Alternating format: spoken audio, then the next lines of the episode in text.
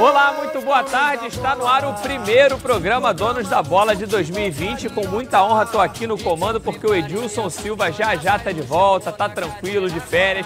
Mas daqui a pouquinho, ainda em janeiro, ele retorna aqui para liderar essa atração que tem a cara dele. E hoje também temos a honra de receber um grande convidado que veio aqui depois dessa virada toda, veio aqui Obrigado, Camilo, pela presença. Feliz Valeu, ano Patrick. novo. Feliz ano novo pra você. Muito obrigado por estar aí Pra com a gente. E aí, donos Da gente? bola. Ô, Camilo. Inteiro, Mauro, Camilo, inteiro. Tudo bem, Ronaldo? Grande, Camilo. Rapaz, eu tô, eu tô comendo bacalhau salgado, rapaz. Eu tô com uma sede miserável, com uma dor de cabeça. Nunca vi isso, rapaz. Não, eu, eu, eu ainda tô meio mamado. Mas a obrigação faz com que a gente venha trabalhar. Tá Muito Scott, certo, e muito olha. E trabalhar e comentar muita coisa, porque o primeiro programa do ano tá cheio de notícias, tá animado. Vamos ver o que, que vem hoje aqui no programa. Sem medo de ser feliz. Flamengo vai escalar time sub-20 no estadual que começa nos próximos dias. Com poucos recursos para grandes contratações, Vasco tem pela frente um novo ano para traçar novas metas e dar a volta por cima em busca de grandes conquistas. Fluminense vai ter a volta do zagueiro Matheus Ferraz nesta próxima temporada. O jogador estava afastado dos gramados desde junho, por conta de uma grave lesão. E o Botafogo vive expectativa de viver um ano grandioso com mudanças e reformulações dentro e fora de campo. Tudo isso e muito mais, agora nos Donos da Bola. Programa animado e só tá começando. Não sai daí não, porque tá no ar. Os donos da bola.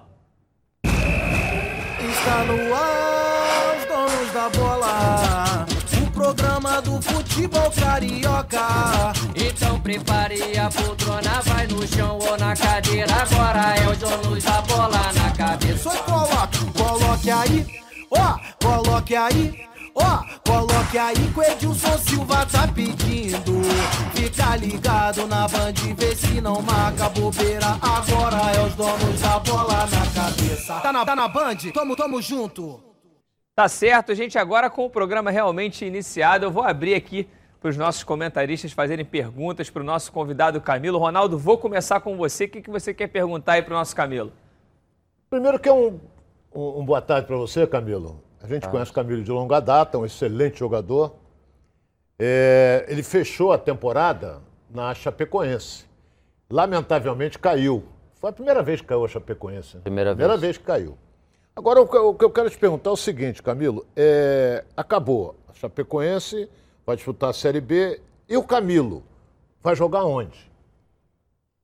É, o Camilo tinha uma situação no contrato, né? Se houvesse o descenso da Chapecoense, encerraria meu contato ontem, né? E se encerrou dia 31 do 12. E agora eu estou livre aguardando algumas situações sendo analisadas pelos meus empresários. Tá certo. E antes de passar a pergunta aqui para o Mauro Santana, a gente vai conhecer um pouco Mauro mais do. Santana. Mauro Santana, tá vendo? Mauro Leão. Mauro Santana foi um companheiro nosso de Foi. trabalho aqui, o nosso querido usa- repórter Mauro Santana. O Mauro usa rabo de cavalo. Você Não, não, não, eu sou, sou- sou de- eu sou de outra geração. É que é dia primeiro, cara. Tá Sabe como é certo, que é? A é. cabeça vai. Sabe como é que é? Muito bacalhau, O muito ritmo bacalhau. fica um pouco mais devagar, mas tá certo. É, muito, Vamos muito conhecer 12 um pouco mais do nosso Camilo, que tá aqui de convidado do nosso programa. Fernando Camilo Farias, mais conhecido como Camilo, é carioca, tem 33 anos e atua como meio-campo. Já vestiu a camisa de diversos clubes do Brasil e também já jogou no exterior. Camilo começou a carreira profissional em 2006 no Marília, interior da cidade de São Paulo. Passou pelo Cruzeiro, onde foi campeão mineiro com a Raposa em 2009. Jogou no Botafogo, no Al-Shabaab da Arábia Saudita, Internacional, entre outros. Durante quase toda a temporada de 2019, foi jogador da Chapecoense, onde é ídolo. Camilo ainda teve passagem, inclusive, pela seleção brasileira em 2017. Hoje, ele é o nosso convidado do programa Os Donos da Bola. Seja bem-vindo, Camilo. Essa caneta aí foi as boas-vindas ao Berrio, né? Tinha acabado de ser contratado pelo Flamengo, né, Camilo? Foi legal esse jogo aí, ficou marcado na, na minha memória. Minha, minha única oportunidade na seleção, então eu pude agarrar jogando, é claro, no estágio do Botafogo ao, ao qual eu jogava. Então realmente foi um dia marcante para mim. Tá certo. E agora, Mauro? Ô. Pergunta pro nosso Camilo. Prazer em tê-lo aqui, Camilão. Sou botafoguense ídolo. né? Camilo, eu queria saber de você, cara. é, Você, antes de ir para Chapecoense, você esteve assim com os dois pés dentro do Botafogo. O que, que aconteceu? O que, que, que, que atrapalhou a sua volta ao Botafogo? Porque a torcida já festejava você retornando lá. É, em janeiro de 2019, é, meus representantes tiveram reunião, é, falaram que praticamente estava 90% é, certo com o Botafogo. E eu também fui no Internacional pedindo à diretoria para me retornar. É, e nesse meio termo acabou tendo algumas situações que acabaram não dando certo. E é claro que eu me coloquei à disposição do clube do Inter que não queria mais participar.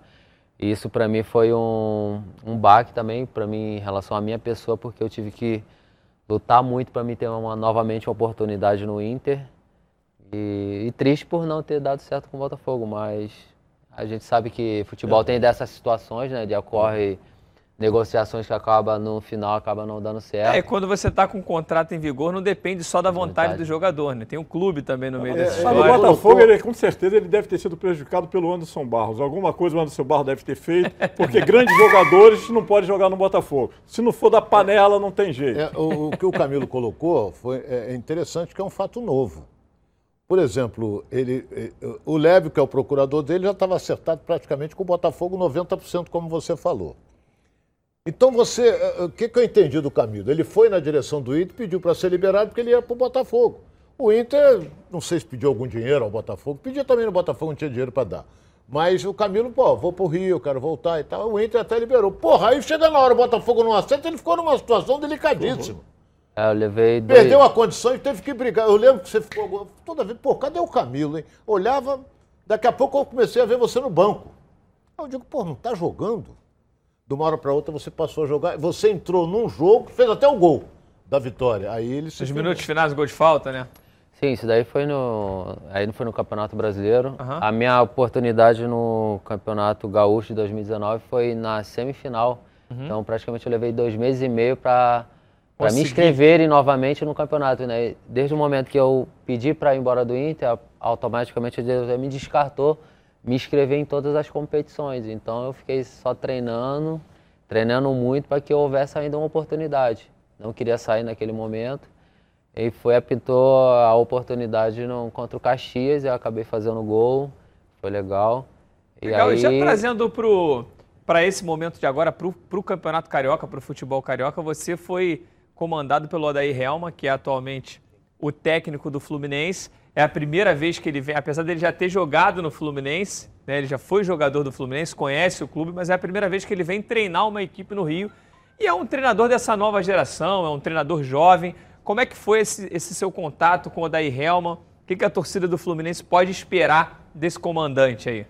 Cara, o Odaí tem é, um trabalho muito bom. Nós, os atletas no Inter sempre gostaram das situações de trabalho do dia a dia. É um cara que fala a linguagem do jogador, então isso facilita muito por, por ter sido jogador também. E ele se preparou muito para isso, levou 10 anos para querer ser treinador, teve a experiência na seleção. Então, a adaptação dele é muito rápida em termos de grupo, né? Ele pegar os jogadores, ter o grupo na mão. E o trabalho também. Eu acredito, tendo resultado, né? Espero que ele seja feliz. É um cara que tem meu respeito. Porque apesar de não ter tido uma sequência no Internacional, foi um cara que sempre foi transparente comigo.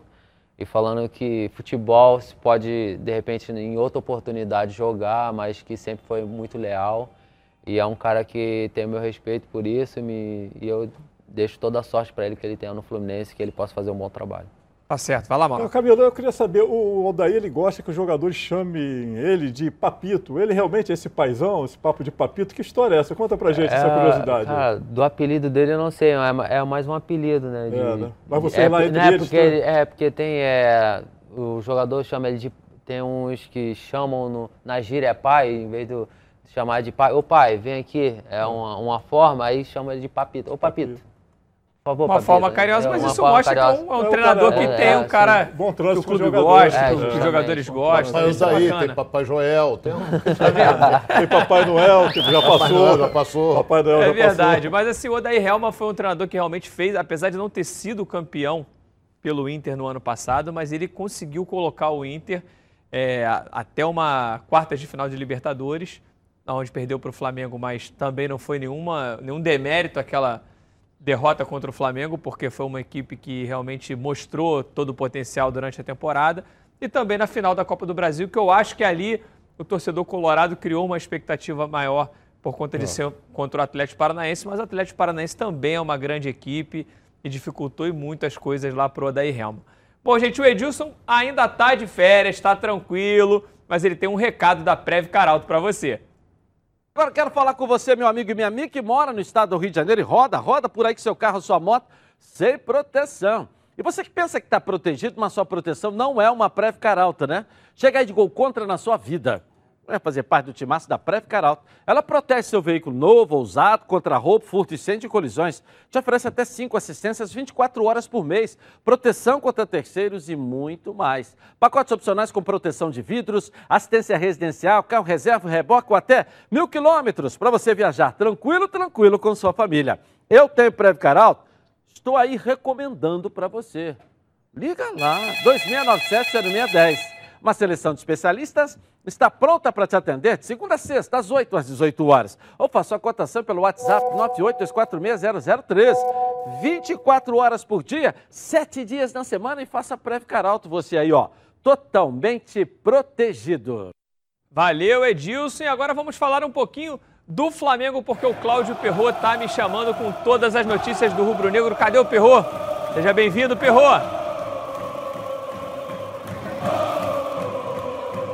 Boa tarde, Patrick. Alô, amigos. Feliz ano novo com muita saúde para todos os nossos amigos. Bem, há uma preocupação com relação à estreia do Flamengo no campeonato estadual deste ano, porque já se sabe que o time que irá representar a camisa rubro-negra nesta primeira competição será o time sub-20, recheado com alguns jogadores já com idade sub-23.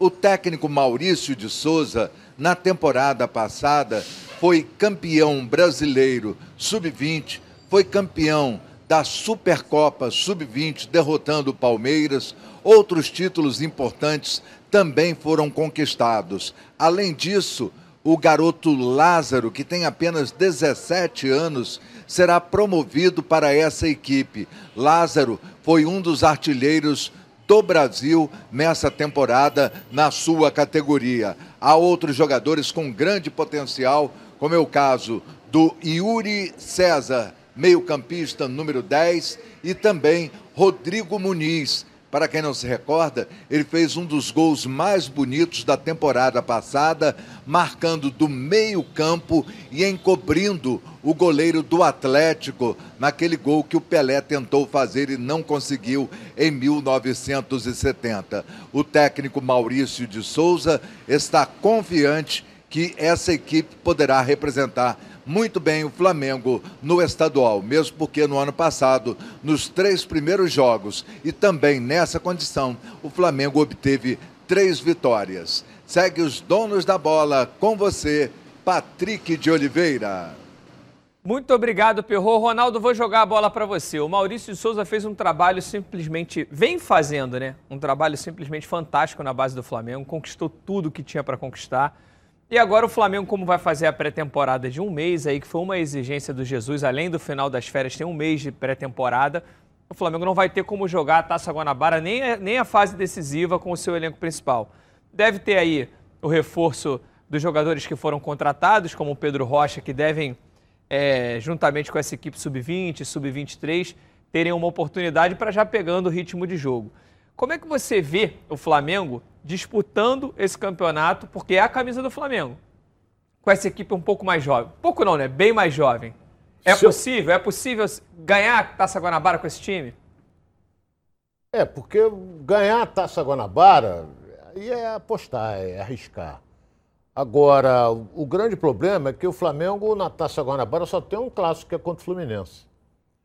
Agora, eu não acredito no Pedro Rocha, não porque o Pedro Rocha vai fazer a pré-temporada com o time titular, com os, os, titulares, né? Que a gente chama de titulares, porque são os titulares e os uhum. reservas. Agora, um mês de pré-temporada, Eu acho demais. Eu acho que você pode fazer uma pré-temporada de no máximo 20 dias. Aí depois você começa a ter que ter jogo para o jogador pegar. Estou ao lado de um atleta aqui. Pegar ritmo de jogo, essa coisa toda. Porque só fazer exame médico, tirar sangue, não sei o quê, eletrocardiograma, depois vai para teste físico. É, nessa pré-temporada teria alguns amistosos marcados, tal, porque isso tinha sido uma exigência do Jesus de ter um mês de trabalho só com o grupo e, e que para isso É, um possa... mês ele vai ficar fora da o Flamengo, então vai com esse time sub-20, Taça Guanabara, conforme você falou. Exatamente. Como é que você vê isso aí, Mauro? Eu acho que esses garotos vão dar muito trabalho, até porque os- o- vai ter muito garoto de base jogando no Botafogo, garoto de base jogando no Vasco, garoto de base jogando no Fluminense e eles se conhecem. E realmente o trabalho do Flamengo né, na, na- na categoria de base é fantástico. E tem jogadores extremamente promissores. Esse Lázaro, nossa, matador, artilheiro. Vai, vai- o, Flamengo vai dar, o Flamengo vai dar um trabalho danado na Taça Guanabara, pode escrever. Vai ser, vai ser difícil, vai ser difícil. Os caras vão chegar aqui, os profissionais vão chegar aqui já com meio caminho andado. Camilo, é, você que é um jogador mais experiente, às vezes o pessoal brinca, né, comentando, ó, garoto decide jogo de garoto. A gente vê hoje alguns garotos muito promissores aí, o próprio Vasco tem o Thales Magno, que é um dos principais jogadores da equipe com 17 anos de idade. Mas você entrar numa competição profissional só com garotos, você acha que numa fase decisiva ou num clássico isso pode pesar? Ou esse trabalho que vem sendo feito na base já, já faz essa garotada já se acostumar com esses grandes jogos? É uma grande oportunidade, né? Primeiro para os jovens de, de mostrar o seu futebol. É, eles de repente vão pegando bagagem durante a competição para que na fase decisiva eles estejam preparados para isso. Mas para quem veste a camisa dos quatro grandes do Rio, né? Já estão acostumados com isso desde de novos. Eu, eu acredito mais como uma grande oportunidade deles aparecerem. E sempre tem muitos meninos de muita qualidade para poder estar junto com o, o elenco principal. É, então, ele tem que aproveitar essas oportunidades que são dadas. É, e, e é difícil, às vezes, acontecer. Então, que eles possam agarrar. Ronaldo, a gente vendo o Flamengo com um elenco tão estrelado, né? Você vê que o Flamengo, apesar de ter ganho tudo na base no ano passado, não tem nenhum jogador da base na equipe titular. A equipe titular do Flamengo não tem nenhum jogador da base rubro-negra lá jogando. Um torneio como esse é a oportunidade não só do torcedor conhecer melhor esses jogadores, vendo e acompanhando esses jogadores já, já em nível profissional, como também comissão técnica. E a gente vê que num passado recente teve a revelação do Paquetá, que começou isso aí também no estadual, o Vinícius Júnior, que também se destacou no estadual. Você acha que isso, como o Camilo falou, pode ser oportunidade de ouro de um garoto desse de se mostrar que pode ser importante, que pode ser útil? Porque no ano passado a gente só viu de garoto da base, assim, realmente contribuindo no profissional, só o Ranier. Um ou outro entrou, entrou em algum jogo e tal. Trulli, né? Ah, Mas mas assim, o Trulli entrou em algumas partidas, alguns jogadores, mas assim, que entrou com mais frequência em partidas principalmente decisivas, Libertadores, foi o Ranier. Será que essa é a chance de ouro para essa molecada, para mostrar que tem condições de, de ser importante também no, no elenco principal? Eu, eu concordo com o que disse o Mauro. A garotada vai querer mostrar. Isso aí é indiscutível. Mas você pegar um time com uma zaga experiente, com jogadores, os garotos é, vai complicar o lado deles. Porque o jogador rodado, o experiente, já sabe como vai marcar. Apesar de que ele não sabe o que, que esse menino vai fazer. É isso. Entendeu? Que o garoto, às vezes, pode ter um drible lá que o zagueiro não sai e bota a Tira bunda aquele dele no lance chão. na cartola, né? É, porque ele não o sabe. coelho da cartola Então, os vai. Magnos dando aquela bicicleta em É, cima entendeu? do... Então é aquela lambreta. Então Lambreta. é, é- Não jogou bola, não, mas. é- Eu tô, tô cheio de... É. Cheio de... então é, é, o que, que acontece? É arriscado. A torcida vai? Vai. Não vai botar 60 mil para ver um time sub-20. Mas acho que vai ter uma paciência até maior com esses atletas. Vai, acho agora que a o menino. vai ter isso. Ô, ô, ô, Patrick, eu trabalhei em clube, eu sei como é que é. Por exemplo, aí quando vier o time principal, os garotos vai ter muitos deles, nem no banco irão ficar. Certo? Mas aí já surge a oportunidade de esse aqui tem potencial, mas vamos prestar ele. Ele vai lá para o norte. Ah, vamos prestar esse aqui para tal clube assim, assado, assim, Pra assado. voltar com mais Para caixa. voltar com mais gás. E com mais experiência também. E a- É, e, a torcida, e a torcida também do Flamengo, ela teve um ano tão maravilhoso de 2019, que é claro que ninguém quer perder nada. Mas assim, se o Flamengo não conquistar a Taça Guanabara com esse time de garoto, nenhum torcedor do Flamengo vai sair revoltado, querendo Não, ficar treinador, não. e ninguém vai se revoltar. Então acho que isso pode ajudar muito a molecada, porque assim a torcida vai ter uma paciência maior e a torcida está indo mesmo que para dar força, para abraçar. Agora, Mauro, o técnico também é o Maurício. Você acha que esse entrosamento entre treinador que já conhece aqueles meninos, eles que estão acostumados a jogarem juntos, isso pode ser o, o diferencial, porque no Campeonato Carioca, você vê, Botafogo contratou bastante, Vasco se movimentando, Fluminense se movimentou, tem muitas caras novas e às vezes demora uma, duas, três rodadas para você ter aquele entrosamento que o, que, que o técnico quer ver, que os jogadores querem ver. De repente, isso pode ser um ponto Sem de dúvida. partida para o Flamengo? Sem dúvida, ajuda muito, né? Até porque o Maurício já conhece todos eles e eles conhecem o Maurício, sabe da forma que o Maurício quer, né? Que vai querer, vai, vai, vai dar trabalho. E uma outra coisa, o que o Ronaldo falou, uma outra coisa que a gente tem que levar em consideração também, Ronaldo, é o seguinte: porque mesmo que esses jogadores não brilhem tanto para permanecer, para tentar sonhar com uma vaga nesse time fantástico do Flamengo profissional, eles certamente vão ganhar rodagem e vão ser contratados por outros clubes vai abrir um leque aí de negociações, porque eles sabem que nem todos vão vingar do Flamengo. Nem todos estão ali, né? Vão, vão permanecer. Só mesmo quem tiver muito destaque, um Lázaro, um garoto que já esteja assim. E os outros terão oportunidade aí nessa Taça Guanabara de pô, ser olhado por um clube lá, um clube de Goiás, um clube lá do Sul, e, e aí vai definir a vida deles, as, as é carreiras. Muito, né? é, muito, é muito. O Camilo me ajuda se eu estiver equivocado aqui. É, é muito fácil um garoto quando, quando ele desponta, despontou.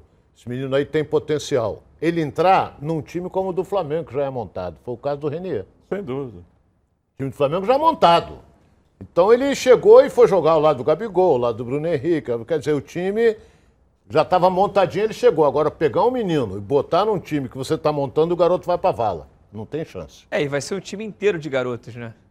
Eu concordo com o Ronaldo para quem entrar no time do Flamengo hoje da base, se torna muito mais fácil né, para ele, para ele possa aparecer e também para o clube, né, dar um pouco mais de segurança também para o jogador. E de repente ele tem a oportunidade de despontar e, e ficar nesse elenco por mais tempo. O Renier é uma prova disso, né? Entra, faz gol, no outro é titular, então vai criando uma bagagem dele forte para que ele possa, no momento certo, de repente, daqui talvez nesse ano, para brigar pela, uma vaga no time titular, né? Porque pode acontecer. Aí então, você... Opa, perdão. Pode. Não, pode. Não, não tem... só para não perder esse embalo, é, é, você, dentro do que ele está falando, você vê, por exemplo, o, o, jogador, quando vai dar certo, quando o cara é jogador mesmo, o caso do Thales Magno, entrou naquele time do Vasco, um time né, ruim, e conseguiu brilhar e conseguiu chegar à seleção brasileira. Tem um Juan do Botafogo também, que é muito novo. Teve momentos muito bons, Muito né? bons, eu vejo, eu vejo também um, um menino que ganhou bagagem no Campeonato Brasileiro e agora em 2019 pode ser uma grande oportunidade dele. E tem vários, e eles vão ganhar é, sequência, que isso é importante no profissional, é você ter sequência de jogos. E aí vai aparecer aqueles que o, o, o clube quer realmente para que possa estar no grupo principal. Tá certo. Ronaldo, para a gente fechar esse assunto do Flamengo, o Flamengo sempre teve aquele, é, aquele bordão, jargão de que craque o Flamengo faz em casa. O Flamengo realmente tem feito muitos, porque conquistou o brasileiro da Sub-17, conquistou a Sub-20. Só que hoje, é, esses craques que estão sendo feitos no Flamengo têm cada vez menos espaço, porque são, é um elenco muito estrelado, cada vez mais a torcida vai cobrar por esses nomes é, de peso no cenário nacional. Então, cada vez menos esses garotos podem entrar com o peso de, de titular, de ter condição de ser um, um camisa 10, o atacante titular. E como é que você vê isso nessa transição? Porque assim, o Flamengo tem que tomar um cuidado para não perder uma geração inteira que foi campeã brasileira. E, e, na verdade, a gente está falando de duas gerações, né? Porque uma ganhou o brasileiro sub-17 e a sub-20 está ganhando ganhou o brasileiro também. Então, assim, vem duas gerações de jogadores aí com potencial muito grande. E assim, tem que se ter um cuidado, porque assim, a, pela falta de oportunidade, você não desperdiçar uma, uma geração inteira. Porque hoje a gente vê muito jogador sendo negociado com 17 anos, como é o caso do Renier. Mas é difícil você negociar um elenco inteiro com 17 anos. É. Ah, sim.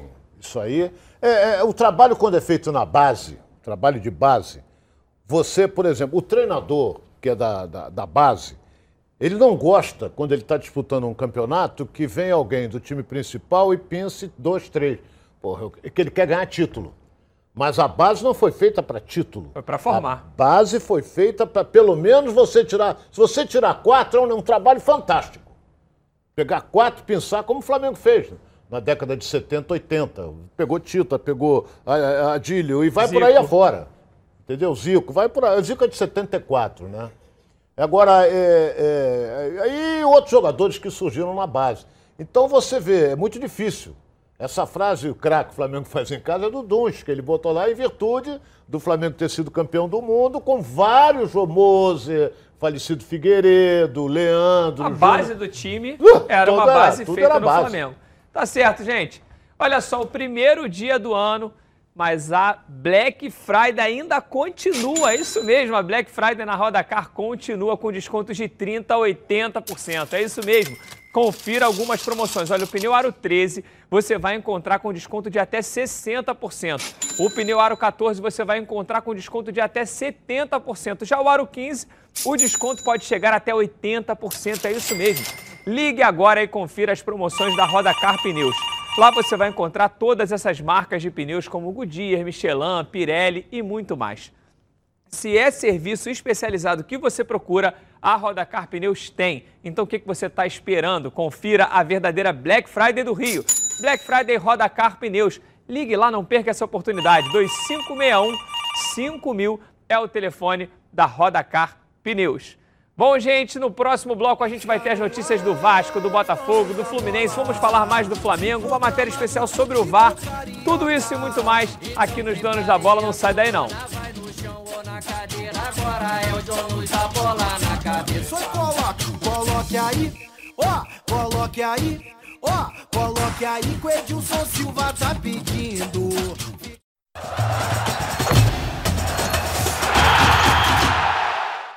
Estamos de volta com os donos da bola. Olha, a Rio LED ainda está no clima de festas, é, clima de Réveillon, clima de Ano Novo. E a bike elétrica de 350 watts é completa, olha, com amortecedores, dianteiro, traseiro, alarme, farol de LED, suporta até 180 quilos e percorre 40 quilômetros. É para você começar 2020 com o pé direito com essa bike. Vamos dar uma olhada nela aqui.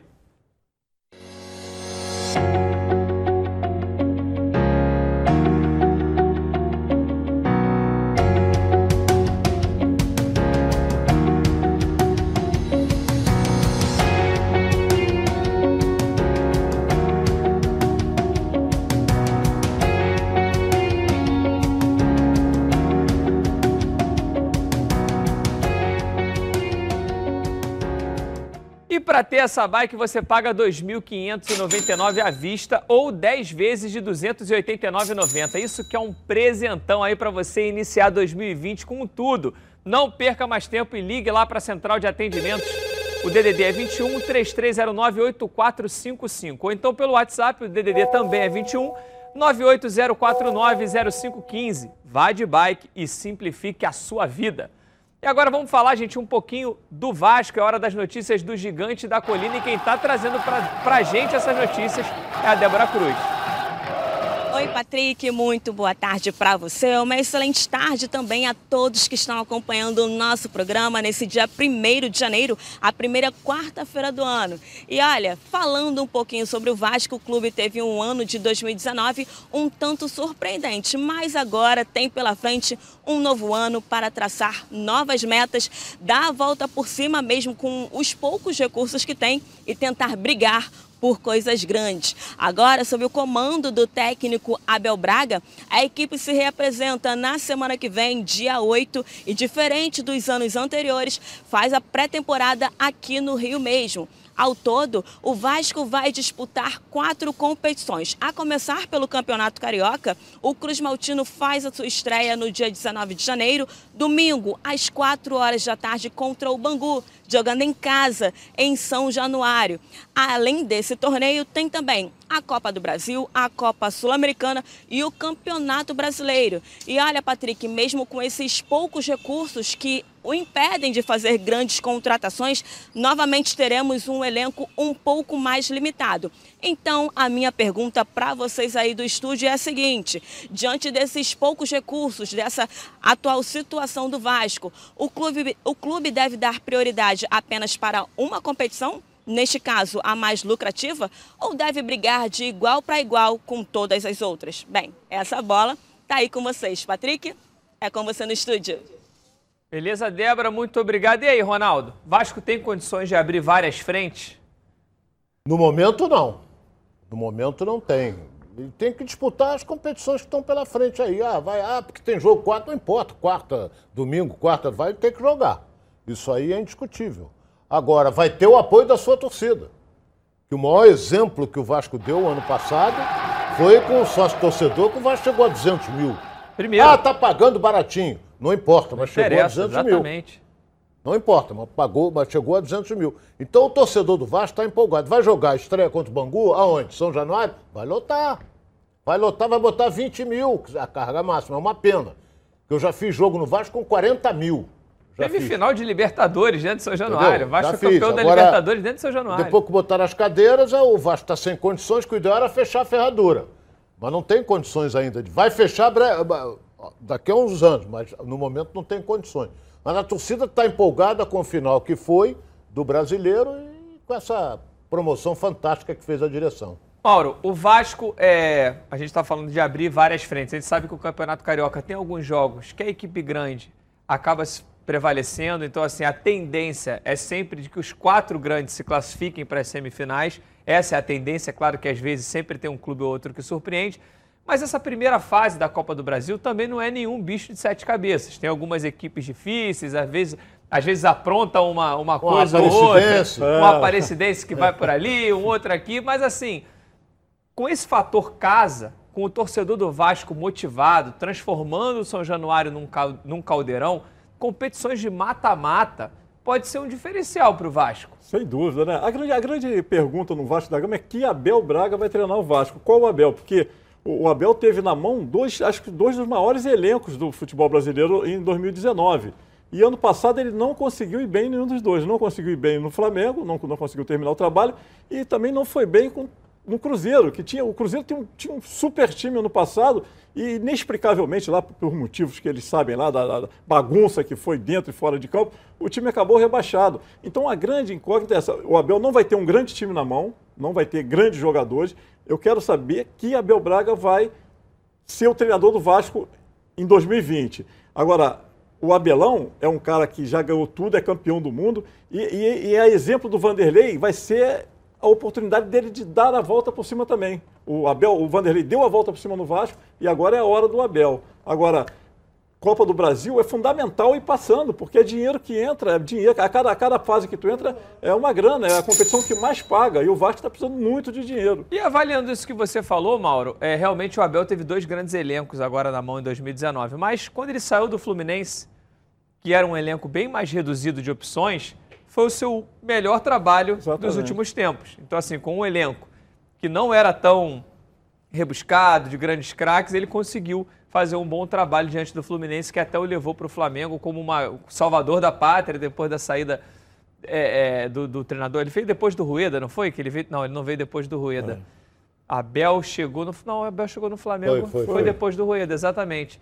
E aí, Camilo, como é que você vê o Abel chegando no Vasco? O Vasco, com um elenco que a gente não, é, é, não tem nenhuma estrela do patamar assim como a gente tem visto do elenco do Flamengo, as contratações do Palmeiras, mas talvez o Abel seja a grande estrela desse time. Como é que você vê o Abel comandando o Vasco da Gama?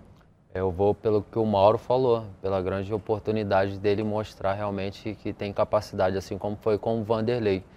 A gente sabe que é um grande treinador, ganhou tudo, então espero que ele tenha sorte agora nesse ano com o Vasco. Pode fazer a diferença, né? Claro, pelo nome que o Abel tem, né, pelo histórico de, de, de campeão, isso faz total diferença, de repente, pelo pulso firme, assim como era o, o Vanderlei. Creio que o Abel, o Vasco, procurou isso também, de um cara que é campeão de tudo, para que possa estar mantendo o time, de repente, no mesmo embalo, né, junto com a torcida, é claro que fez toda a diferença o Vasco. Tá certo. É, Ronaldo, todo mundo fala, pô, o Flamengo é super favorito para conquistar o estadual, mas quando a bola rola, a gente sabe que não é bem assim, né? Quando joga, principalmente quando tem a rivalidade do clássico, a gente viu isso no brasileiro, Vasco empatando de 4 a 4 com o Flamengo, Botafogo fazendo jogo duro, Fluminense fazendo jogo duro.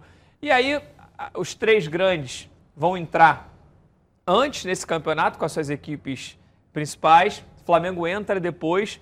Será que esse é o momento de aproveitar para, de repente, conquistar uma Taça Guanabara com mais tranquilidade, depois jogar a Taça Rio com mais entrosamento, até porque esse ano, quem vencer os dois turnos se sagra campeão. Isso é verdade. Mudou o regulamento nesse ponto aí, porque você ganha a Taça Guanabara, você ganha a Taça Rio, pô, tu vai disputar com outro? Aí. E complicou. Então agora não. Agora você tem o campeão da Taça Guanabara, campeão da Taça. Se for o mesmo clube, ele é campeão é, estadual.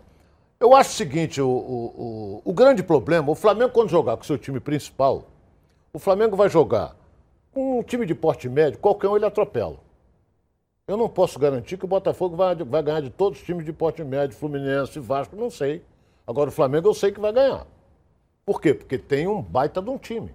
Ah, mas vai entrar depois. Tudo bem, mas ele pode entrar depois, ganhar a taça Rio e ser campeão, Carioca. É, e lembrando que no meio disso tudo aí você vai ter o início da Libertadores que começa é, ali para entre fevereiro e março, o início da primeira fase, e aí você tem as duas competições que o Flamengo vai vencer, que é o, o jogo da, do campeão da Copa, do brasileiro com o campeão da Copa do Brasil e o campeão da Libertadores com o campeão da Sul-Americana. O é. Flamengo pode ser que o Flamengo em fevereiro já tenha, já tenha levantado duas taças por conta do, do que tem. Então, assim, o que eu quero dizer, Mauro, é que o Vasco, que está com uma equipe é, é, montando ainda em cima do Abel, Abel tentando montar um, uma equipe competitiva, você conseguir conquistar o estadual, ah, poxa, mas o estadual não tem o mesmo valor de um campeonato brasileiro, não tem o mesmo valor de uma Copa do Brasil, mas é um pontapé inicial até para você encarar é, essa competição nacional com muito mais força. Até não podemos, perdão, só um minuto, não podemos esquecer de um detalhe muito importante. Os grandes clubes, eles começam a trabalhar depois do dia 8. Enquanto que os times de porte médio, Bangu, Madureira, isso aí, eles já estão treinando. Uhum. Então, isso é normal no campeonato. Os times, eu não gosto de chamar de pequeno, os times de porte médio, eles vão entrar fisicamente muito melhor do que o grande. Que o grande já está ainda 10 dias é, e é um período que às vezes os jogadores também se lesionam muito, né, Cabelo? Esse início de sai da é... pré-temporada, começa a jogar, a musculatura ainda está. Não, ainda não está preparada. É, talvez o Jesus está tendo essa situação para que ele possa ter o time durante todo o ano, para que não possa perder o, a maioria dos seus grandes jogadores. Mas é uma grande oportunidade para a formatação da, das equipes também, que, que vai ter outras competições pela frente, oportunidade para meninos também entrarem na, no grupo. Mas tem que ter todo o cuidado para não perder, perder jogador logo no início. Você perde jogador, fica um mês parado, quatro semanas, três semanas, então você acaba mexendo na formatação da equipe. Isso é um, pode prejudicar desse, a todas as equipes. É, e, desse, e, de, e, desses quatro times, dos quatro grandes que vão disputar, o, vão iniciar a Taça Guanabara, o mais bem entrosado é o Flamengo. Porque tá aquela garotada que já joga junto, os moleques já se conhecem todos. Porque o Botafogo tá trazendo um peruano lá, que é uma incógnita, tá trazendo um outro lá de, de, de, de é, tá do Havaí. Tá, as equipes é, todas as equipes, é, exatamente. Então até, é, é, até esses caras se entrosarem, é, vai ser complicado. Agora, Ronaldo, a gente tem o campeonato estadual, é, como eu estava falando, às vezes o pessoal fala, poxa, mas não tem o mesmo peso, a gente quer um título de maior expressão do que só o estadual. O Flamengo, quando iniciou essa arrancada, né? O Flamengo vinha de dois ou três insucessos de competições é, nacionais, bateu na trave no Brasileiro duas vezes, na Copa do Brasil, na Sul-Americana, ficou aquela brincadeira, ah, o time do cheirinho, isso e aquilo. Se o Flamengo não tivesse vencido o estadual no início do ano, o Flamengo ia segurar essa pressão de cheirinho até o fim do ano, porque as duas competições se decidiram em dezembro, tanto a Libertadores quanto a, a a, o brasileiro, o que poderia até mexer com o psicológico desses jogadores. Perdeu a Copa do Brasil. Porque perdeu a Copa né? do Brasil no meio do caminho. Isso poderia mexer com o psicológico desses jogadores. Então, assim, Abel Braga chega no Flamengo, chega no Vasco, pressiona, um pouco pressionado por conta dos insucessos dele de 2019. É muito importante que ele faça um bom estadual para poder ter um trabalho mais tranquilo, né, Ronaldo? É, o estadual é, é, é gostoso todo mundo, o Brasil inteiro sabe que é o campeonato mais charmoso que tem, é o Campeonato Carioca. E nós vamos ter grandes públicos. Primeiro que o Fluminense tem um estádio dele, que é o Maracanã, o Flamengo tem um estádio dele, o Botafogo tem, o Vasco tem. O Botafogo tem o Newton Santos, o Vasco tem São Januário. Então agora, por exemplo, em virtude principalmente do fechamento do Campeonato Brasileiro, como foi para Vasco, para Fluminense, para o Botafogo, acho que tu vê, o Botafogo jogou no, no, no, no Newton Santos, botou quase 30 mil pessoas. É, na reta final a É, torcida o Fluminense abraçou. jogou no Maracanã, botou acima de 40 mil. As torcidas abraçaram O Vasco time. botou mais de 70, quase 70 mil. Entendeu? Então, ó, os torcedores dos clubes grandes estão empolgados. Agora, nós temos que saber como é que vem um Boa Vista. Que é uma né, equipe cara? sempre É, é pronta, como é que volta redonda, Bangu, Volta Redonda, Volta Volta Redonda, nós, temos- nós estamos falando dos quatro grandes. É histórico. Mas esses clubes de porte médio, eles vão se reforçando e quando começa a competição, eles vão para cima, porque eles estão muito bem condicionados fisicamente. É, e ano passado o Bangu acabou é, revelando bons Exatamente, jogadores. Aí. O. Vasco contratou dois atletas do campanha, Bangu, né? um não foi bem, mas o Marco Júnior foi Agora bem clube. fala-se tanto, né? é, Fala-se tanto, ah, porque o campeonato estadual, o campeonato estadual não, não vale nada. Pô, o campeonato estadual que derruba de treinador é uma coisa impressionante. É, e o Abel, o. Abel, o tem Abel que que não mostrar, abre o olho dele o lá. Abel não. tem que mostrar um bom trabalho, É. porque eu acho que sempre fica esse, Exatamente. essa coisa do, do ano anterior, né? Da mesma maneira o Valentim. O Valentim fica no Botafogo, mas fica aquela pressão de Sim, do o- ano anterior, pô, mas vai mudar, não vai mudar? O Valentim voltou para o Botafogo justamente porque ele foi campeão estadual em 2018. Ele- Exatamente. foi- Isso aí lance lá ficou. do Carlos, é, isso aí foi. Exatamente. Ele voltou por O causa Flamengo foi campeão de tudo, só perdeu aí a Copa do Brasil, do Brasil. E, e o Campeonato Mundial. E o Flamengo fez uma péssima pré-temporada, porque ele foi jogar nos Estados Unidos. A Copa Mickey A lá. Copa Mickey, ele ganhou. Então, malandro, tu vai para os Estados Unidos disputar uma Copa Mickey e tu não vai treinar, pô. Tu vai querer fazer compra. É, normal. E é aquela quer- coisa que a gente fala. Vai foi levar uma- as mulheres Foi uma pré-temporada com outro treinador, né? Chegou no meio do ano, veio o Jesus com uma metodologia diferente. Mas o Abel foi campeão estadual. Foi campeão estadual e, campe- e, Queria e fazer uma campeão pergunta para o Camilo, em, Vai lá. em cima disso. Camilo, eu queria saber de você. O, o treinador, o jogador, ele prefere eh, jogar com medalhão, com técnico medalhão, ou prefere, por exemplo, com o Odair Helma, com Barroca, com um cara que está começando? O que, que vocês ali na rodinha, vocês chegam, pô, esse, vem esse grandão aqui, vamos derrubar. O jogador gosta do treinador que coloca ele pra jogar. É o que dá. É o que, É o tá jogando. importa Treinador que tá gostando do É, trabalho, o né? que gosta, dá oportunidade, dá barrar, sequência. é, é. Barrar, se barrar, pode ser. tá certo, tá certo. Tá certo, gente. Olha, quando uma comida é feita com carinho, a gente sente. E a chefe Mari Portela prepara cada uma das food boxes com muito carinho e todas têm tempero incomparável. Como vocês podem ver, é comida congelada saudável de verdade. Feita com ingredientes selecionados, a Food Leve é especialista em sabor, saúde e praticidade. Todos os pratos chegam na sua casa congelados e prontos para serem consumidos. É só descongelar no micro-ondas ou no forno e em poucos minutos você tem uma refeição maravilhosa e, claro, muito saudável. Todas as receitas da Food Leve são feitas pensando na sua saúde. Você pode escolher entre opções veganas, vegetarianas e tradicionais. Todas funcionais. Delicioso, né? Então entre lá no site foodleve.com ou mande uma mensagem para o WhatsApp. O DDD é 21 e o número é 992267630 e peça já a sua Food Box. Bom, gente, a gente está com um atleta aqui que disputou o Brasileirão e eu vou puxar um assunto aqui com vocês que eu acho que vai ser muito bacana a opinião do Camilo e a opinião de vocês. É, esse ano a gente teve a inclusão do VAR de maneira obrigatória no Campeonato Brasileiro. No início foi uma, uma confusão, o jogo parava toda hora e vai e volta e ninguém sabe como, como agir. Teve aquela situação do jogo entre Botafogo e Palmeiras que o árbitro deu o reinício do jogo e não poderia, porque quando você dá o reinício você não pode mais voltar ao VAR, aí o Botafogo perdeu na justiça. Tiveram muitos debates, muita gente dizendo, inclusive o Edilson é uma pessoa que, que defende muito, pô, o VAR está destruindo o futebol, está tirando a emoção. Para vocês, eu vou começar com você, Camilo. Para você que está ali dentro do campo, você acha que o VAR está ajudando mais, está atrapalhando mais, está tirando a emoção? Quando faz um gol, você vibra tudo que tem que vibrar, ou você já olha para o juiz? Como é que está essa situação para quem está dentro do campo? É, é uma questão que você às vezes fica confuso né, na marcação, é, porque o lance, às vezes quando a gente está no jogo é muito rápido. Eu tive várias situações que reuniões com a situação do VAR que eles mesmos falaram o erro que cometeram.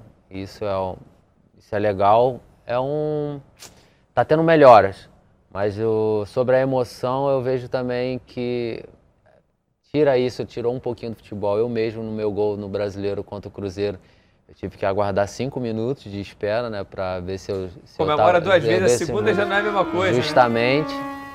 Mas eu acho que uma coisa que ficaria legal era, era como um vôlei, né? Você pedir, você ter três oportunidades do time, ou o capitão pedir o VAR, para realmente se houve o lance ou não. Fica uma coisa e não para tanto o jogo. No meu modo de ver, é mais pela espera da, Eu gosto muito dessa ideia também, né? Porque aí você fala às vezes com o Sim. cara, irmão, se jogou, foi pênalti meu. Posso pedir o VAR? Não, Ah, pode pedir o VAR. Ó, tô pedindo o VAR aqui.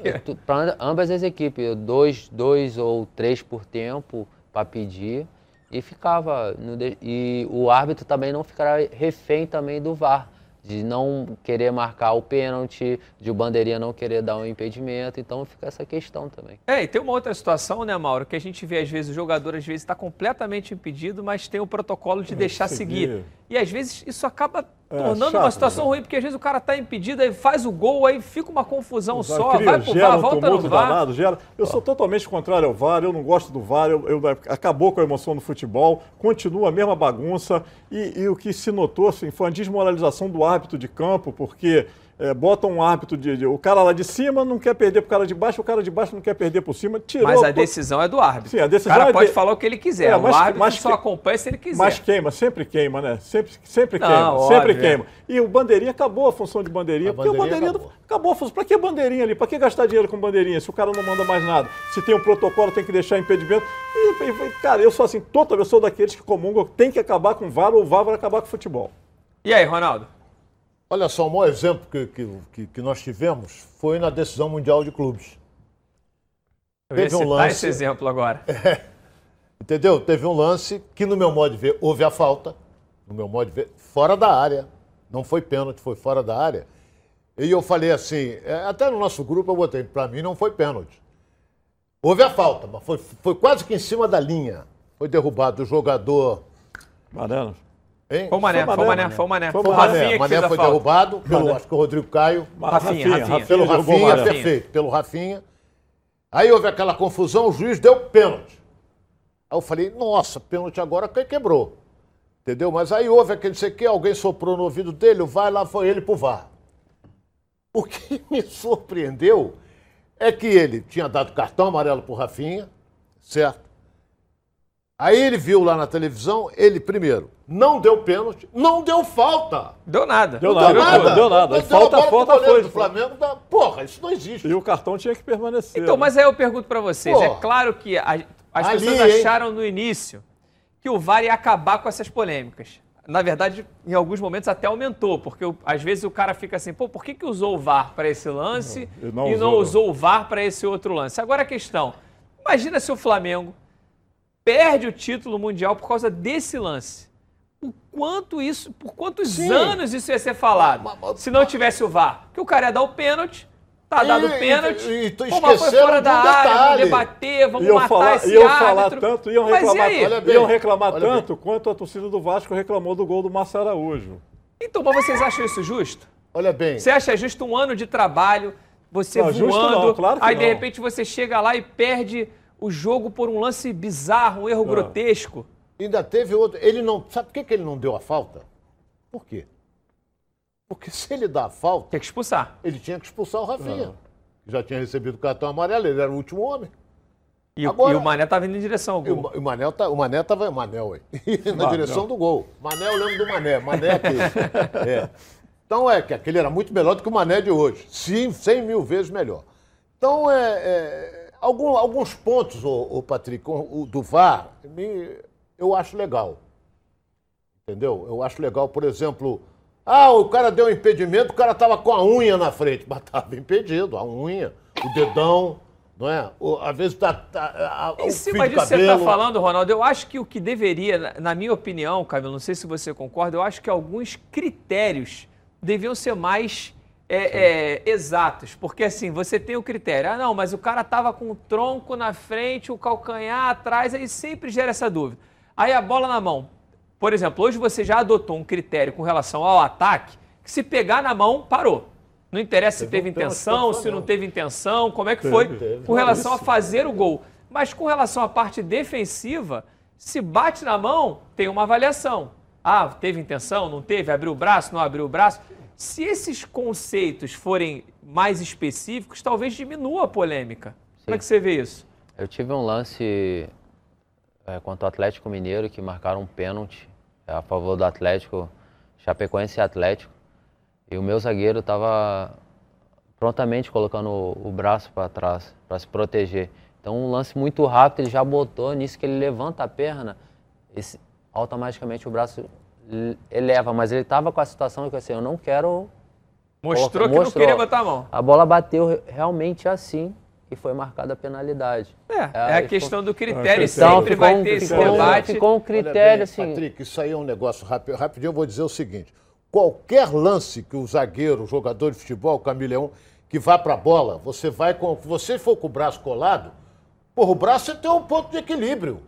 Pô, tu vai enfiar a cara no chão se você ficar com o braço para Exatamente. Do teve, teve lance do, do, jogador, às vezes, apoiar, tá descendo é, para apoiar. A bola bater, absurdo, absurdo. E fica absurdo, essa loucura. Absurdo. Bom, gente, eu acho que o VAR ainda vai polemizar muito mais, mas terminou a temporada certamente melhor do que começou e a gente espera que em 2020 fique ainda melhor, mais rápido. É o que todo mundo que gosta do futebol espera. A gente volta já já com muito mais aqui nos Donos da Bola. Não sai daí, não. Tigrão Autopeças tem as melhores peças em um só lugar. São cinco lojas especializadas em nacionais, importados e picapes. E na Tigrão você encontra todos os rolamentos, cubos de roda e o grande lançamento, os radiadores da IRB. Os produtos IRB são certificados com todos os requisitos necessários para atender com qualidade e capacitação técnica qualquer montadora de veículos. Conheça também a linha IMAX são mais de 300 mil itens de injeção eletrônica, elétrica, ignição e motor do seu carro. E olha aqui, hein? Na hora de trocar as peças da suspensão do seu carro, peça sempre o kit 3C, o melhor custo-benefício do mercado. E com um preço que você só encontra na Tigrão. E tudo isso com um super desconto para você que está assistindo agora aqui o programa. Corra lá, vá lá em uma das lojas ou acesse www.tigrãoautopeças.com.br e confira. Ligue lá, 2260 4041.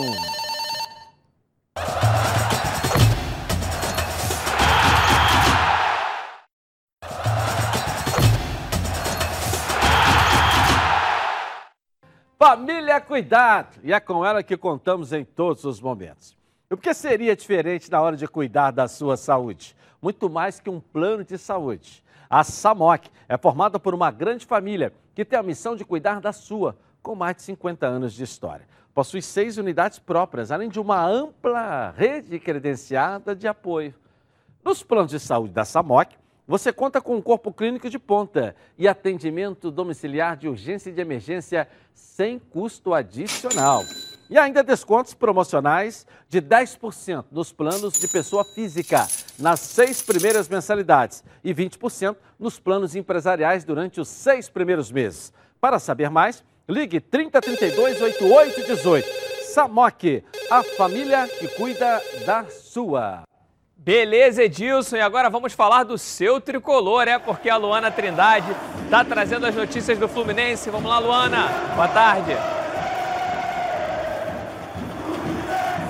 Fala, Patrick. Boa tarde para você, para a galera do estúdio, para quem está acompanhando os donos da bola. Um feliz 2020 para todo mundo, com muita saúde, paz e prosperidade. Uma boa notícia aqui para a torcida do Fluminense é que o time vai poder contar logo nesse começo de ano com o retorno do zagueiro Matheus Ferraz, o jogador de 34 anos, ficou afastado dos gramados desde junho do ano passado por conta de uma grave lesão no joelho direito. Matheus Ferraz disse que está prontíssimo para voltar e diz que a expectativa dele é de fazer um grande ano com a camisa do Fluminense. E Ganso, que chegou em fevereiro do ano passado, e o Wellington que veio para o Fluminense em julho de 2019. Ambos vão poder fazer a pré-temporada com o time, vão participar das atividades desde esse comecinho de 2020. Agora comentando sobre os treinadores que já vestiram a camisa do Fluminense, no total foram sete. O Odair Helman vai ser o oitavo dele, né? O Odair Helman também já vestiu a camisa do Fluminense.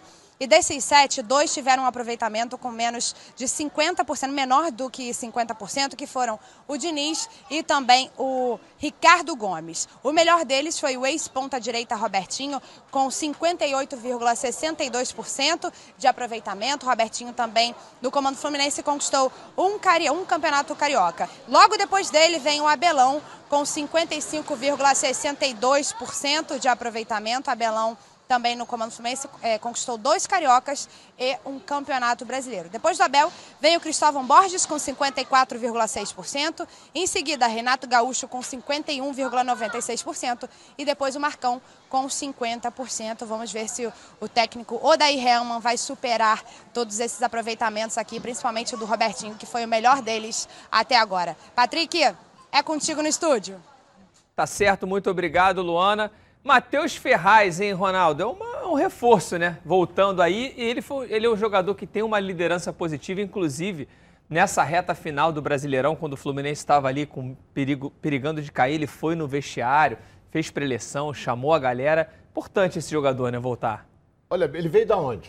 América Mineiro. O América Mineiro tinha ido para onde? Série B. E o Fluminense foi e pegou o Matheus Ferraz, um excelente quarto zagueiro. Como o Botafogo pegou o gatito do Figueirense que tinha caído. João Paulo. João Paulo, João Paulo Santa também. Cruz. Então, eu, além de ser uma grande figura, o Matheus é uma figura fantástica.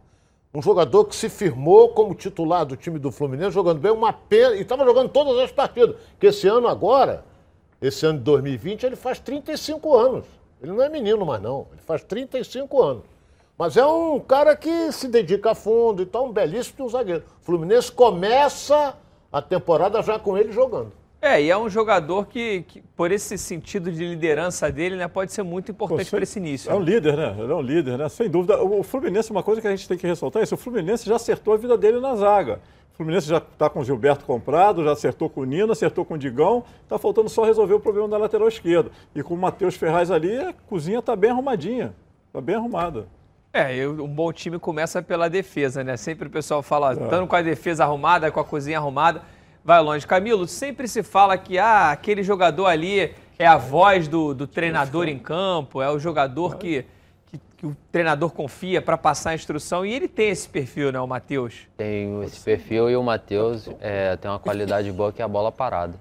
Ele sempre faz gols de bola parada. Eu lembro dele no esporte fazer muito, muitos gols. E esse jogador é importante. É, eu, aqui no futebol carioca, peguei o Carly, né, que essa voz, zagueiro também, e que no Botafogo tinha essa voz ativa dentro do grupo, que é muito importante. Com a sua experiência, pode pegar os mais jovens né, e mostrar o caminho realmente dentro do, do clube, da, da, da, sua trajetória dentro do clube. E pode ajudar muito é, esses jovens dentro do clube. É, Ronaldo, Fluminense aí, desde 2012, que não conquista um estadual e foi ultrapassado pelo Flamengo, mas sempre foi o time com mais títulos estaduais. E assim, hoje a gente já está indo para 2020, completando oito anos aí sem conquistar um estadual, tá na hora do Fluminense levantar esse caneco, né? É. Entendeu? Tá difícil em virtude do elenco que o Flamengo tem. Mas ele tem que lutar para conseguir ganhar um estadual. Porque você ganhando o estadual, na semana seguinte você já começa a disputar um brasileiro. E você vai com moral no alto. E alta premiação também. E tem a premiação também. Ano passado foi quase 5 milhões que o Clube Grande recebeu, o campeão ganhou. Agora, vamos esperar para ver como é que ele vai se portar no início. O grande problema, o clássico é, é aquele negócio. O Flamengo é favorito. Com qualquer. Com Vasco, Fluminense Botafogo, ele é o favorito. Mas é um clássico. Mas chega para jogar com o Fluminense no primeiro turno com uma equipe sub-23. Sim, mas aí o Fluminense jogou com um time todo de garotos contra o Flamengo, perdeu de 3 a 2 e quase ganhou o jogo. O Verdade. Flamengo com esse time todo que tem aí. É, futebol é aquele negócio. Na hora eles decidem... Foi esse jogo que teve aquela polêmica com o Rodrigo Caio, não foi aquele lance? Foi, foi. Até com o Matheus Ferraz, acho que foi até o Tava, gol do Matheus Ferraz. O Flamengo chegou a fazer 3x0, o Flamengo fez 3x0, o Fluminense com um time de garoto. Aí o Fluminense foi 3x1, 3x2, deu uma confusão, quase faz o terceiro e quase vira o jogo. Houve aquela polêmica toda. Então, ano passado não entrou para decidir, porque aquele lambão daquele quarto zagueiro faz um pênalti aos 49 do segundo tempo, com o Fluminense jogando pelo empate, pô. É verdade. Aí o Everton Ribeiro foi lá, bateu o pênalti, tava, ganhou. A partida estava decidida. A partida estava decidida. Estava decidida ali, pô. Exatamente. Aí pegaram, depois daquele tempo, pegaram ele e falaram assim, ó, vai embora, pô. Mandaram ele pro saco. Gente, hora do almoço sempre bate aquela fome e fome lembra meu alho. A Meu Alho se consolidou como uma das principais marcas de temperos produzidos à base de alho e cebola.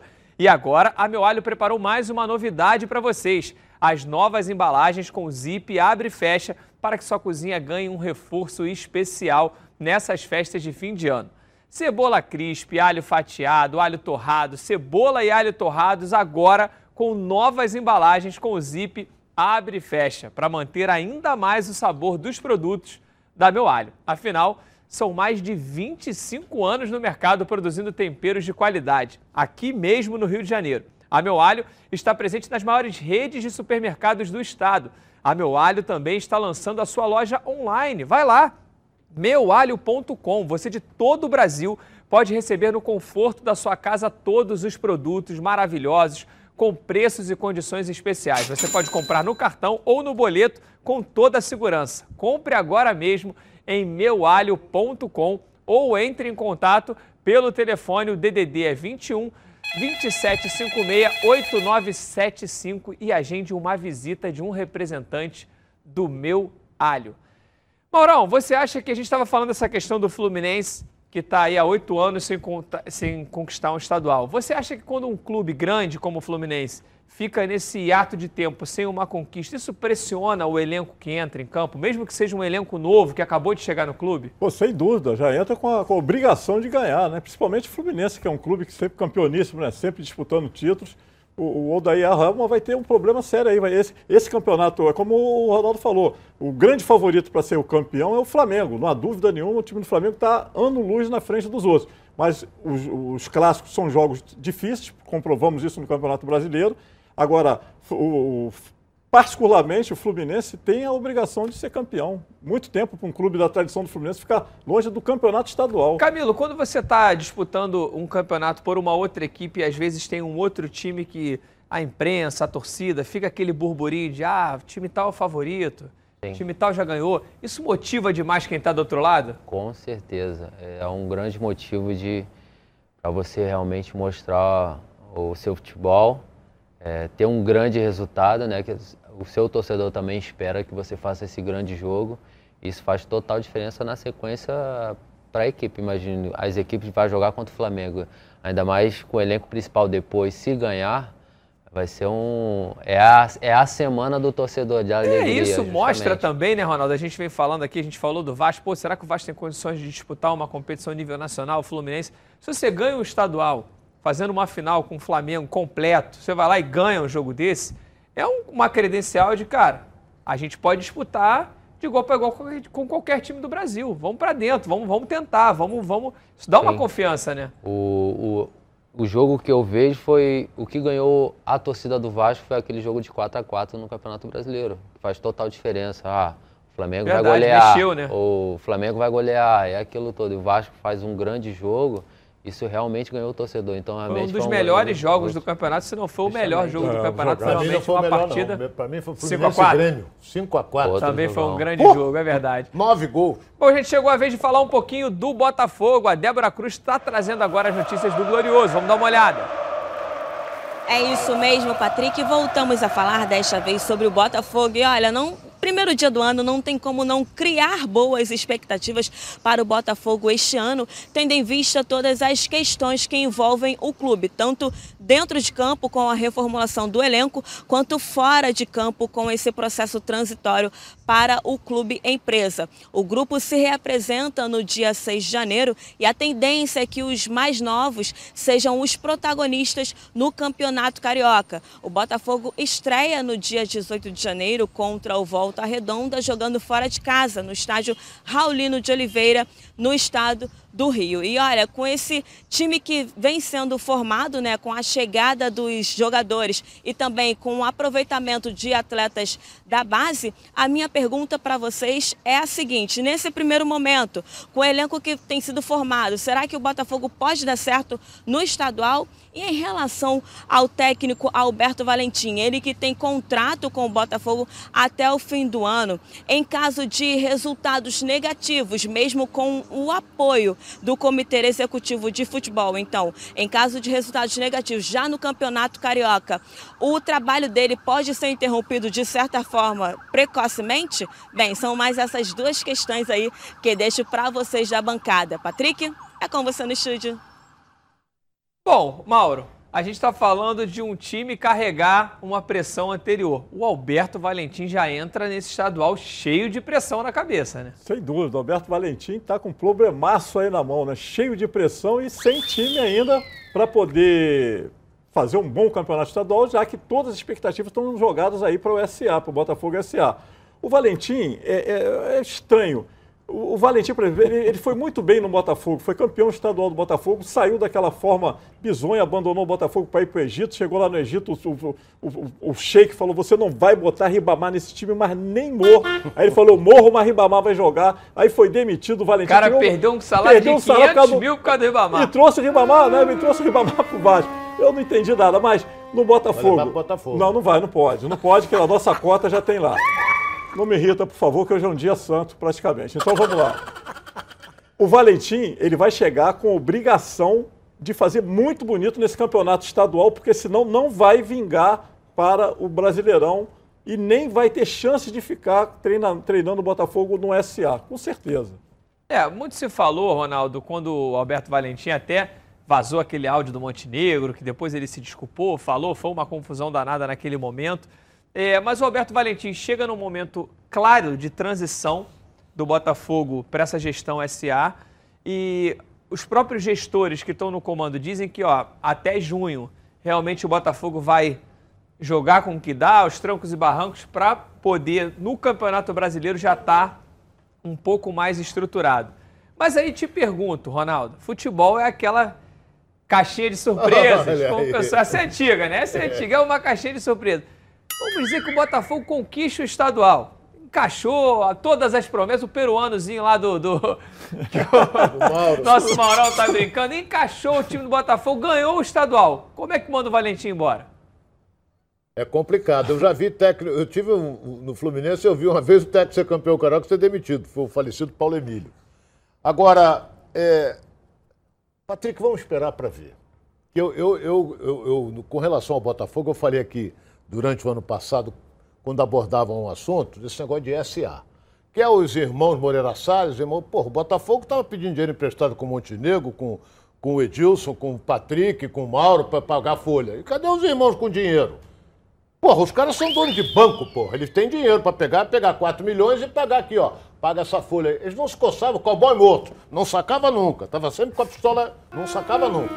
Então é, eu falei, pô, isso tá errado. Isso aí tem algo errado nesse troço aí. Não ficaram. Então agora eu estou pagando para ver. Vamos esperar para ver. Ah, é um grupo de chineses. Chineses têm olho pequeno, mas não é otário. Vamos esperar para ver o bicho que vai dar, porque também está o Fluminense agora com um grupo forte também por trás. Vamos esperar para ver. Porque aí na hora, se não vingar, porque os caras, o Patrick, o, o, o, grande empresário, ele coloca dinheiro, mas ele quer receber com lucro e correção monetária. É, na verdade, Pô. Ronaldo, esse fundo de investimento, é claro que qualquer empresário que vai entrar hoje, se o Botafogo é, é, tiver um investidor, ah, o Vasco se transformar em SA, o Fluminense se transformar em SA, é logicamente que o investidor que entrar sabe que é a médio e longo prazo. Ele sabe que ele não vai pegar lá 20, 30 milhões aqui em 2020 e em 2022 está ganhando 40. Porém, a gente sabe que quando você trata de futebol, as cifras são muito fora da curva para qualquer outro tipo de investimento. Então, às vezes, você pega um empresário desse, um grupo chinês, por exemplo, o cara vai lá coloca 50 milhões.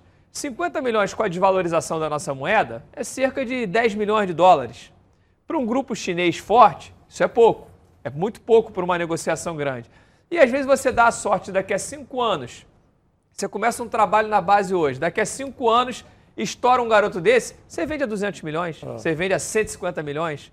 Então, assim, se for um trabalho feito com pessoas sérias e a coisa acontecer de verdade, de maneira profissional, eu acho que tem tudo para se tornar um exemplo para todas as Bom, outras vamos equipes. Vamos esperar primeiro aparecer... Esse investidor. Esse investidor. Exatamente. Porque eu, eu, eu por exemplo, eu, eu li que, por, no o caso do Bragantino, que vai disputar a primeira divisão, o investidor do Bragantino, que eu não vou dizer aqui que todo mundo sabe o que, que é, disse que vai vem esse ano com 200 milhões. Exatamente. Por quê? A... Porque vai, tem jogadores ali que eles estão segurando de modo que. E sabe que se ele acertar duas vendas dessa aí, voltou todo o dinheiro. É. A grande questão é que o Botafogo dividiu em cotas, né? Ele, ele se viu, depois que os irmãos Moreira Salles acenaram de não entrar no negócio, que eu acho até que isso, eu acho que o que afastou muito os irmãos Moreira Salles foi a questão da exposição porque eles são milionários, aí está entre os mais ricos do país, mas são pessoas muito discretas. A partir do momento que você investe dinheiro, às vezes, pô, o teu time tá ruim, o cara tá ali no Leblon pegando a praia dele tranquilo, vem um torcedor maluco, pô, como é que tu contrata não sei quem? O futebol tem isso. Tem, tem, tem. O futebol tem isso. Eu acho que isso assustou um pouco. Eu ainda acredito que os irmãos possam entrar de alguma forma, mas assim, é, é, de maneira muito discreta, Discreto. que pouca gente saiba que eles fazem parte do grupo, é não como se noticiou inicialmente, porque todos dois são apaixonados pelo Botafogo, deram o CT para o clube, investir aí 40 milhões é uma contribuição maravilhosa para ter o CT do clube que está em andamento. Mas assim, Camilo, vou te fazer uma pergunta. Como é que você vê esse movimento da profissionalização do futebol? A gente viu é, é, o Botafogo puxando a fila aí das equipes da Série A, tudo ainda como o Ronaldo falou, vamos esperar para ver. Sim. No papel é muito bonito, no papel tem tudo para dar certo, claro que se tiver pessoas sérias cuidando. E isso acho que para o atleta, na minha opinião, é muito bom porque você começa a ter mais equipes com salário em dia, as Sim. coisas acontecendo. Como é que você vê essa profissionalização do futebol? Eu vejo com bons olhos, mas a gente também tem exemplos também. A, no próprio ano de 2019, o Figueirense, Figueirense. que era pelo um grupo, né? E praticamente tiveram que sair justamente porque houve toda aquela confusão, WO. Então é uma coisa que o futebol às vezes não é uma conta exata que vai acontecer sempre certo, né? É a equipe já paga certinho, tudo certinho, mas acaba caindo. Tem aquela equipe também que não, tá com salários atrasados, acaba ficando. Então, futebol nunca é a conta exata, certa, correta. Tem que esperar, é só o tempo. É claro que o torcedor está muito empolgado com isso.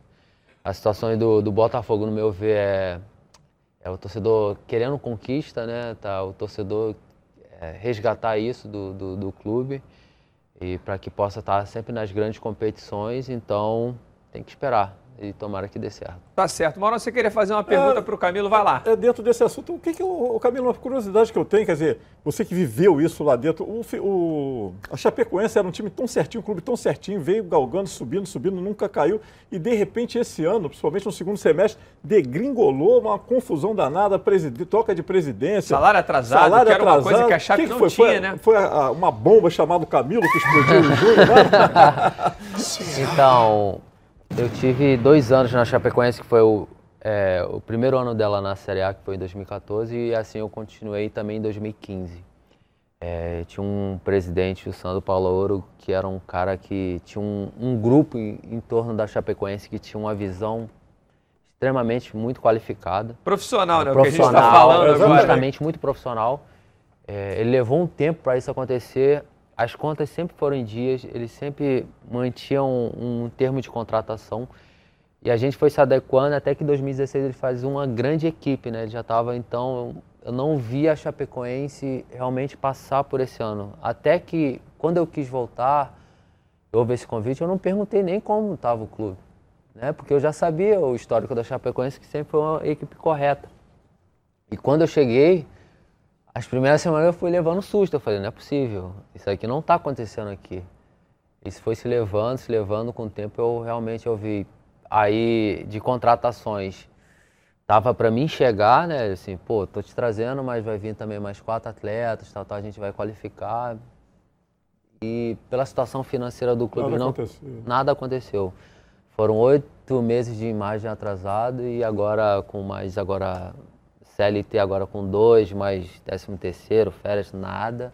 Realmente o clube está passando por um, um momento muito difícil e isso também acarretou também nas famílias que necessitam né, da Chapecoense, que tem um- uns processos. É pra- verdade, deu uma parada. Realmente, acidente, né? então a gente não sabe o que aconteceu. Falam que o clube tinha muito dinheiro em caixa pela situação que ocorreu do acidente, muitas pessoas ajudaram e realmente a gente não sabe. É, é o que eu sempre. Aqui- Má, má gestão, talvez. É, o que eu sempre falo e acredito, a gente tem que dar seguimento. Quando você tem uma boa gestão, uma gestão profissional, o futebol é altamente lucrativo. Você vê o Flamengo, tava, era um dos clubes mais devedores do país, se ajeitou. Em seis anos a gente vê a potência que o Flamengo está. Palmeiras estava na Série B, o Paulo Nobre chegou, fez um aporte financeiro, conseguiram se, se, se reestruturar. Hoje o Palmeiras é essa potência que é. O Botafogo está dando o pontapé inicial. Se vai dar certo ou não, eu acho que o principal para isso aí dar certo são os gestores e a profissionalização desses gestores. Você pode começar a montar um time com pouco dinheiro, até que isso vá aumentando.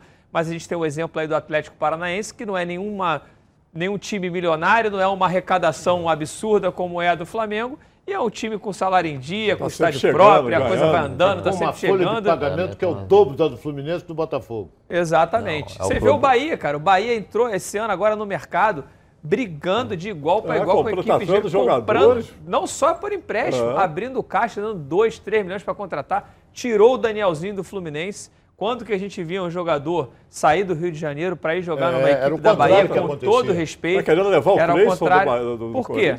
Uma gestão que é. realmente mudou aí a história do Bahia e você vê a disparidade que hoje está Bahia e Vitória. Fortaleza muito. e Ceará. Você vê a disparidade. Fortaleza e Ceará falam muito bem das equipes em termos de gestão hoje. Praticamente são Exatamente, o esporte vinha nesse caminho também, também, acabou também, também, assim como a Chape tendo uma reviravolta. Então é muito importante é, essa continuidade, né? Às vezes a gente vê um presidente num triênio, faz um grande trabalho, vem outro, Derruba joga tudo. tudo aquilo pelo lixo. Então é muito importante que o torcedor também esteja ali atento, cobrando, e a gente cobra sempre mais transparência das equipes brasileiras. Bom, a gente volta já já com muito mais aqui nos Donos da Bola. Não sai daí não. Olha, se você quer descartar o seu lixo usando um produto de qualidade, mas não abre mão do bom preço, conheça a Bye Bye Lixo.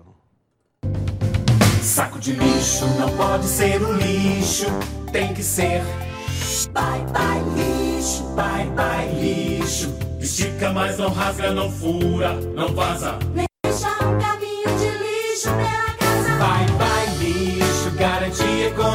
economia pra dona de casa. Bye Bye Lixo, Bye Bye Lixo. O melhor para o lixo. byebyelixo.com Legal. Você cliente peças nas lojas Bye Bye List. Você lojista, garanta na sua prateleira o melhor produto do mercado. Bye Bye é líder em todo lugar.